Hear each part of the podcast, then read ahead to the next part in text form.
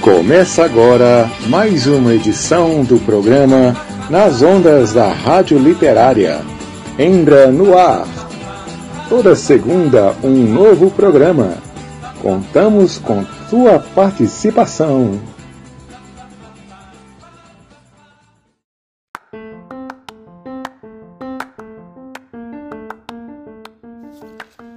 Olá, comunidade da Endra! Está no ar a Rádio Literária. Sou a professora Suzy e, como vocês já ouviram, no programa de hoje teremos a participação especial do professor Cláudio. Ele fará a narrativa esportiva de uma história de Jorge Amado, a bola e o goleiro. Para os pequenos, professora Priscila apresentará a galinha que sabia ler. Ué, galinha sabe ler? Teremos também a participação dos alunos Guilherme, Mateus, Emanuele e da nossa fiel ouvinte Milena. O programa de hoje está recheado de literatura.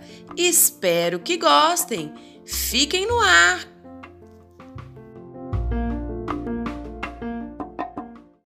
Hoje vou contar para vocês uma linda história chamada A Bola e o Goleiro, de Jorge Amado.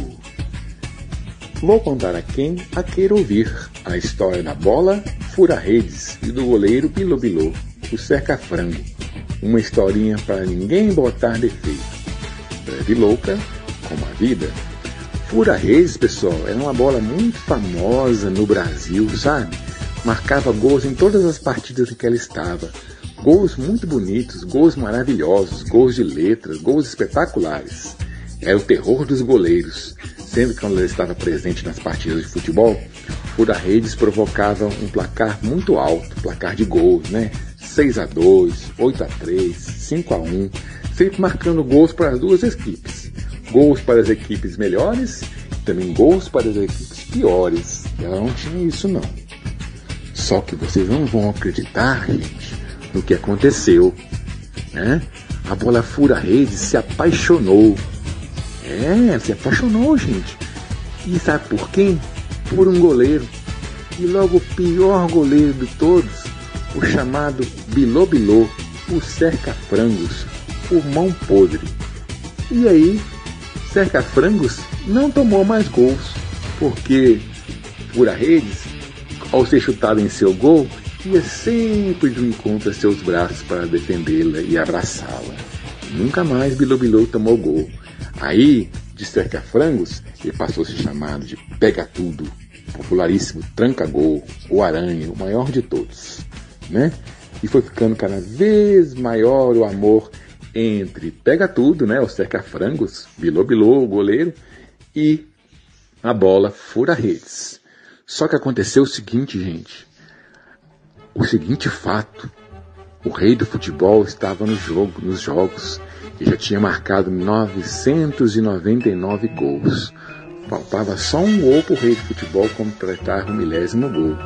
E sabe qual foi esse dia do milésimo gol? Num dia de uma partida em que estavam o rei do futebol, a bola fura-redes e o goleiro Bilô. O que será que aconteceu, hein? Hum. Bom, o jogo se deu muito bom tempo, né?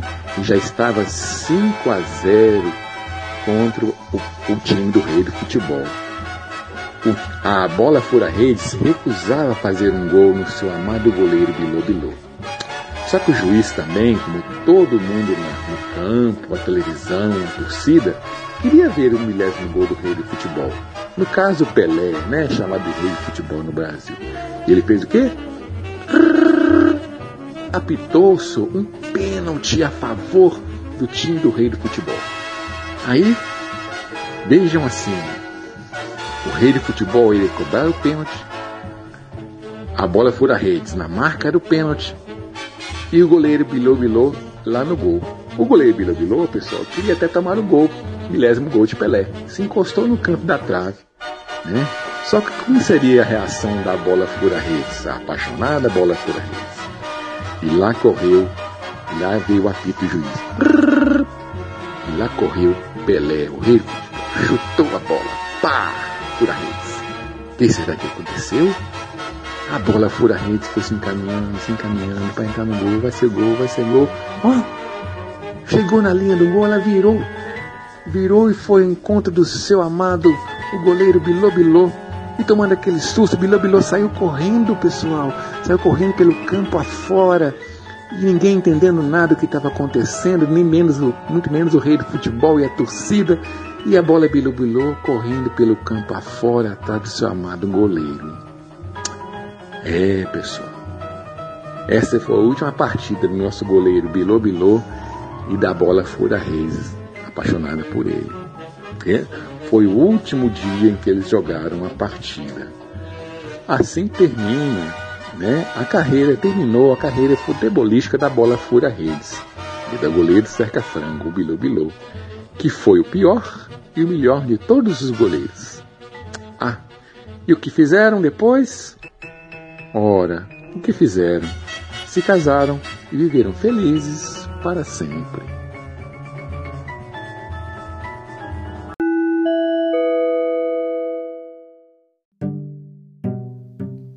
Que legal, professor Cláudio, essa história. Foi muito bom ouvi-lo, ainda mais falando de futebol, a paixão nacional. Muito obrigada pela sua participação.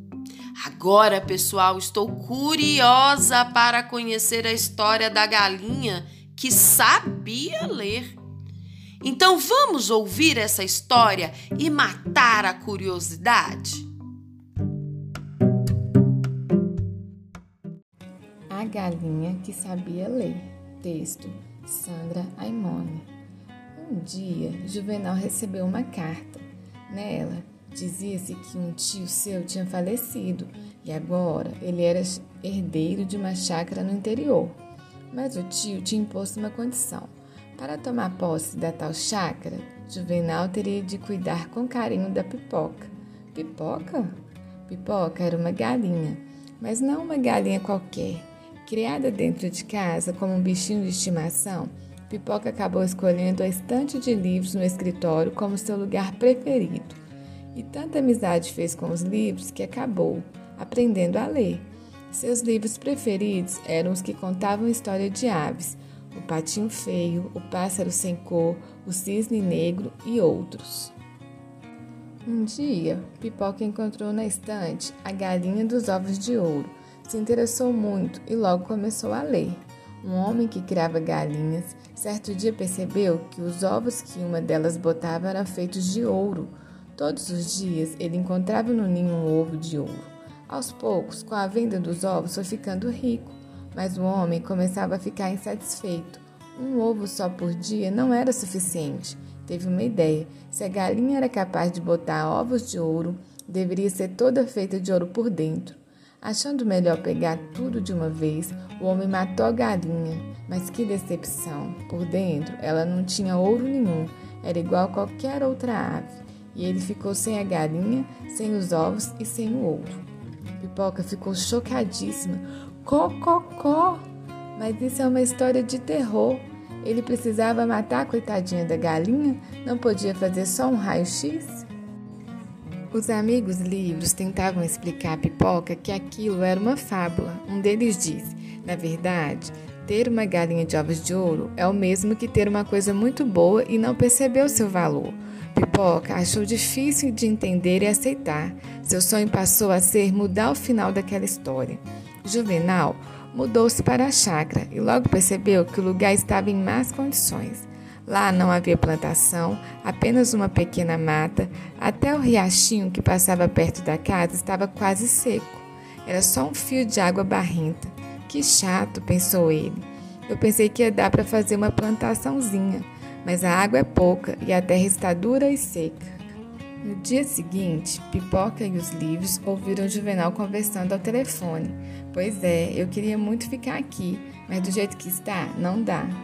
Recebi uma oferta de uma indústria que quer construir sua fábrica neste terreno. Então pensei em derrubar a mata, vender a madeira e depois fechar negócio com eles. A galinha? Ah, eu pago algum vizinho para cuidar dela. Pipoca e seus amigos ficaram apavorados. Ele vai derrubar a mata? Isso aqui vai virar um deserto, falou um livro.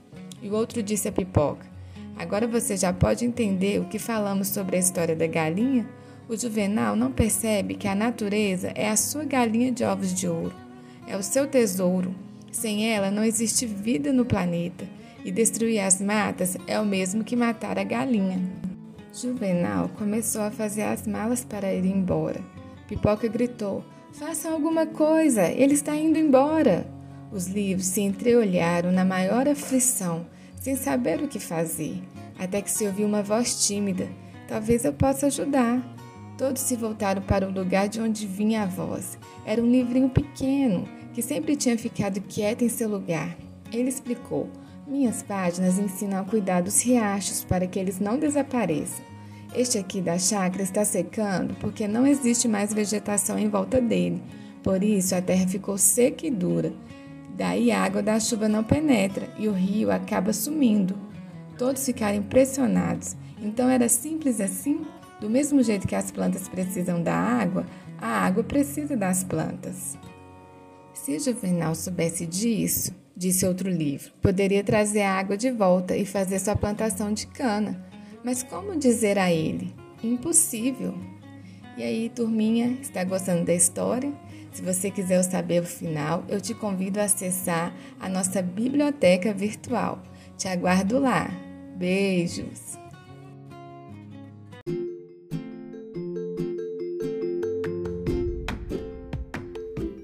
Professora Priscila, vou acessar agora a biblioteca virtual para saber o final dessa história e convido a todos os nossos ouvintes para fazer o mesmo. Obrigada, professora. Nosso programa de hoje está chegando ao fim. Mas antes, gostaria de agradecer a todos os alunos pais e colegas da Endra que têm prestigiado nossa rádio. Estamos trabalhando muito para levar até sua casa a literatura na voz do seu professor. Mas antes de encerrar, vamos ouvir as mensagens dos alunos Guilherme, Mateus, Emanuele e Milena. Até a próxima segunda, pessoal! No próximo episódio da Rádio Literária na voz do seu professor. Até lá! Suzy, eu adorei a Rádio Literária. Nota 10. Oi, meu nome é Matheus, eu sou da sala 10 e eu adorei a Rádio Literária. Escutei com meu pai, minha mãe e minha irmã. Olá, eu sou a Emanuele Sou aluna da professora Priscila e a parte que eu mais gostei da história foi quando o besouro ajudou a abelha. Meu nome é Milena, da sala 10. Eu gostei muito do, do segundo episódio e teve um poema do Dia das Mães que eu gostei muito. Minha mãe ficou emocionada. E eu gostei também da história da Zel porque eles descobriram que a doçura não estava só no mel, mas também na Zel, porque ela é muito educada. Então eu gostei muito.